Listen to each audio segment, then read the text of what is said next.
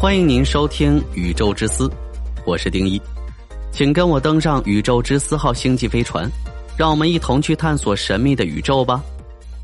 准备发射，三、二、一。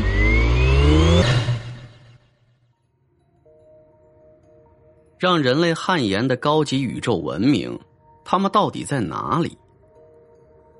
地球的生命起源于何处？科学界并无定论，但大体上分为两种观点：第一，起源于地球上的原始海洋里；第二，起源于外太空小行星彗星。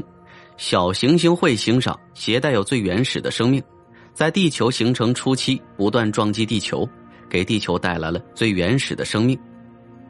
如果第二种生命起源学说是正确的，那将意义重大，因为小行星彗星也会撞击宇宙中的其他星球啊，同样也会诞生生命，而且与地球的生命形式很有可能比较相似。但如果是这样，为何人类至今没有发现外星文明的任何蛛丝马迹？甚至连最原始的外星生命都没有发现。不过，没能发现外星生命，并不妨碍我们对外星文明的畅想。科学家们认为，宇宙如此之大，外星文明肯定存在，而且文明高度会比人类文明高很多。上世纪六十年代，俄罗斯科学家卡尔达肖夫就提出一个关于宇宙文明等级划分的指数。也就是所谓的卡尔达肖夫指数，根据这个指数，可以把宇宙文明分为三个等级。这个指数主要是根据一个文明到底能驾驭多少能量来划分的。最低级的宇宙文明一级文明，也被称为行星文明。该宇宙文明能够使用和驾驭所在行星的几乎所有能量，比如说常见的太阳能、风能、地热能。甚至台风、火山、地震的能量都能被充分的利用，同时还能够控制天气的变化，更好的服务于文明自身。目前的人类文明只有大约零点七级，还达不到一级文明的程度，也就是说，人类文明甚至谈不上文明两个字，还相当低级原始。事实上，或许零点七级已经高估了人类文明了，比如说。地球上每天接收的太阳能是非常丰富的，但能够被人类利用的却是少的可怜。人类想要达到一级文明，仍旧需要上百年的时间。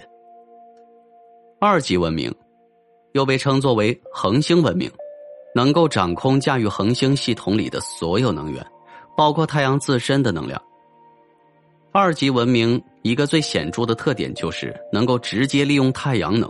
比如说，传说中的戴森球，一个包裹住整颗恒星的巨大建筑结构，几乎能够利用恒星的全部能量。对于二级文明来说，已经实现真正意义上的星际旅行，能够飞出恒星系统，甚至更遥远的星空。而目前的人类想要达到二级文明，还需要上万年的时间。最高等级的文明是三级文明。也就是星系文明，这样的宇宙文明能够掌控驾驭一个星系内的所有能源，包括黑洞。该宇宙文明早已实现在宇宙里面随意穿梭，利用类似虫洞的结构，在浩瀚太空里来去自如。卡尔达肖夫把宇宙文明分为三个等级，之后又有天文学家进行了扩展，在三级文明的基础上增加到了七级文明。最高等级的七级文明，甚至不是我们能够理解的神一般的存在，比神话故事里的神仙还要厉害。但是，目前关于宇宙文明等级的划分，一切都还是猜想，而且从等级划分也能够看出，在潜意识里，人类总是倾向认为外星文明就是高等级文明，他们的文明发展高度远远高于人类文明。但如果真的存在如此高等级的文明，为何人类至今没有发现呢？或者说，他们为何没有造访地球呢？浩瀚宇宙，人类真的是孤独的吗？多数科学家认为，生命在宇宙中并不罕见，但像人类这样的智能生命是非常罕见的。再加上浩瀚的宇宙距离，两个宇宙文明联系彼此的可能性非常低。随着人类文明的发展，在寻找外星文明的同时，人类也一定会向外太空播撒人类文明种子。这些文明种子很可能会朝着不同的方向演化。或许未来某一天，当人类好奇的朝着深空呐喊“那里有人吗”，深空不再是死寂般的沉默，而是会得到回复“有人”。那并不是外星人，而是人类。